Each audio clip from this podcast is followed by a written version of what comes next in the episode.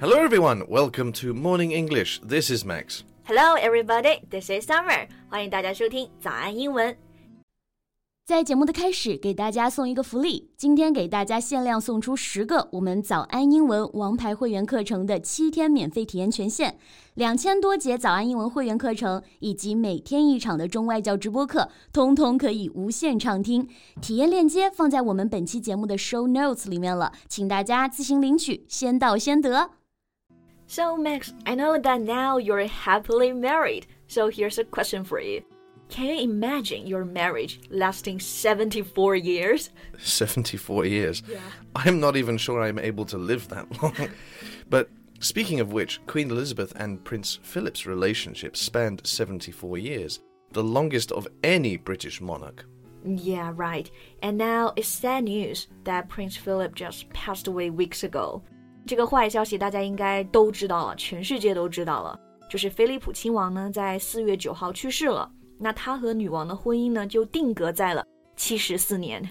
But he had been hospitalized several times in recent years for various ailments and departed this life at the age of 99. So it is sad news, but not that it's shocking. Yeah, you're right. 九十九岁的高龄嘛，而且还是 died peacefully，平静离去的。 所以大家悲伤肯定还是很悲伤，但是并没有多震惊。那其实呢，我对这段七十四年的皇室婚姻很感兴趣。那 Max 又是英国人，So how about you tell us more about this longest royal marriage? Sure, let's talk about that. And as more people are getting to know who Prince Philip was and talking about his stories, he hasn't really gone. Right. 所以我们今天就一起来聊聊他们之前的爱情啊，用这个爱情的甜蜜一起来缅怀菲利普亲王。 那我们刚刚说他们的婚姻持续了七十四年，刚刚 Max 用到这个单词啊，span。their marriage spanned 74 years. Right. Here, span is a verb, meaning to last all through a period of time. For example, we can say his acting career spanned for 55 years. 对，这里的 span 是个动词啊，就是持续贯穿。那女王和亲王的婚姻持续了七十多年， 我们也可以说 their relationship spanned more than seven decades. Do you know how old they are when they first met? 他们俩第一次见面时候有多大吗？I have no idea. They first met in 1939. An 18 year old cadet, Philip, was introduced to a 13 year old Princess Elizabeth. 18 and 13. So for Princess Elizabeth, it's puppy love. exactly. I think some students might be a little confused here. What is puppy love? It's not love for dogs or puppies, but it might be the romantic love that young people feel for someone else. 对，这里的 puppy love 不是真的说对小狗狗的爱啊，这个 puppy 它确实是指狗狗小时候很可爱的这种小幼崽嘛，所以这个 puppy love 你可以理解为就是小时候的这种爱，所以就是早恋了。You know, it's said from then the young royal never thought of anybody else, and they began to exchange letters through the war years. 嗯，很浪漫哎。第一次见面开始，女王眼里就没有其他人了。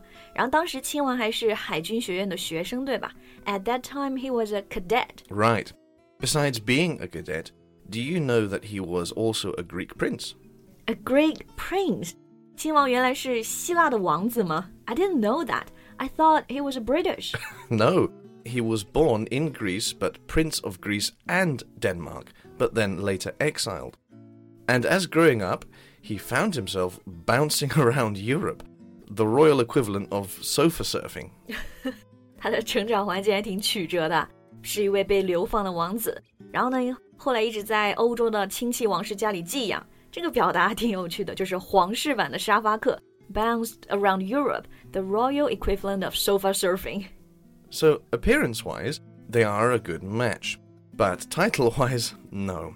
So there was originally some resistance about the marriage from the crown. 嗯哼，a good match，就说他们俩还是外表挺般配的，还可以说成 a perfect match。虽然颜值配，但是呢，英国皇室会觉得亲王不够好，对吧？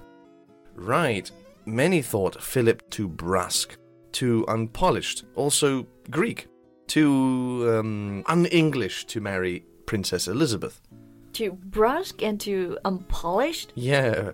Brusque is used to mean using very few words in a way that seems rude. And the word unpolished means pretty much the same thing impolite and not elegant enough. 嗯，这个 brusque 就是说话少，但是没有礼貌。unpolished 也是差不多，没有礼貌，然后不够优雅，所以就是 too Greek, too un-English to marry her. Here's an example to show you how brusque can be used. On a visit to Australia in 2002, he asked an Aboriginal businesswoman whether you still throw spears at each other. 就是说话不分场合嘛。他有一次去访问澳大利亚的时候，就问一个土著：“哎，你们现在是不是还互相扔长矛，throw spears？” Oh, Prince Philip was famous for his quips, or some other gaffes. But anyway, in 1947, they wed in front of 2,000 people at Westminster Abbey. Yeah, we know the word wedding 就是婚礼的名词，但它其实还有一个动词，就是 wed，就是结婚。但用法稍微正式一些，或者是报纸上经常这么写。所以说，女王和亲王呢，在两千人面前成婚了，就是 they wed in front of two thousand people. Right. Or we can say the couple plan to wed next summer. Right.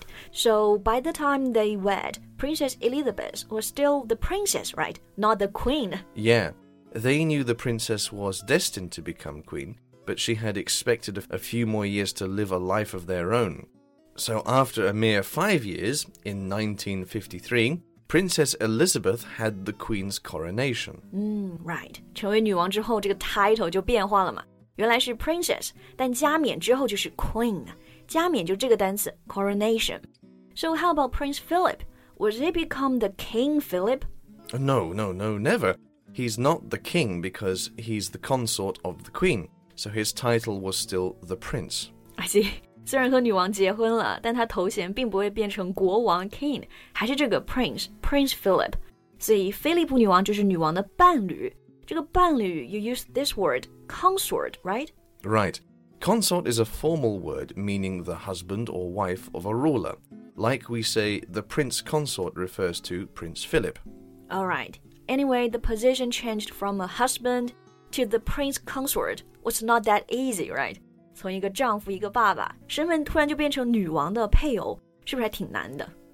Well, for a man used to commanding ships to suddenly being a supporting role cannot have been easy.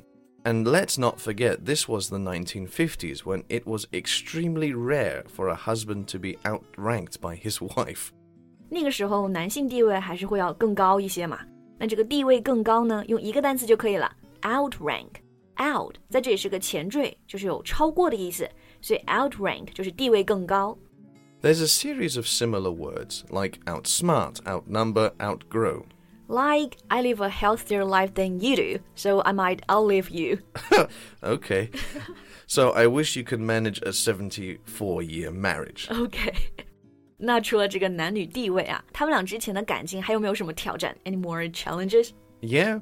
During the 50s and 60s, Philip was painted as a man adrift with alleged affairs and anger. He was unsure of his place, his role, and his life. Alleged affairs 就是疑似的暧昧关系，也就是说，他们感情其实也经历过一些诱惑嘛。Right, but eventually he found it was crafting his own legacy while supporting his wife. 嗯。那在他们俩五十年的结婚纪念日上呢，女王当然发表了演讲，感谢她自己的丈夫。她这么说的：“她说，I and his whole family and this and many other countries owe him a debt greater than he would ever claim or wish I ever know。”就是说呢，亲王不索取，但自己也默默承担了很多，大家都对他很感激，欠他一份恩情。Right. And again, I would like to thank Prince Philip for his years of service and to give my queen and her family my best wishes in this sad time. 也希望亲王一路走好，那他的婚姻、他的付出都会被历史铭记的。Thank you so much for listening. This is Max. This is Summer. See you next time. Bye. 今天的节目就到这里了。如果节目还听得不过瘾的话，也欢迎加入我们的早安英文会员。成为会员，您就可以无限畅听我们每天一场免费的中外教直播课，以及两千多节原创系统课程了。今天我们限量送出十个七天免费试听权限，试听链接放在我们本期节目的 show notes 里了，请大家自行领取，先到先得。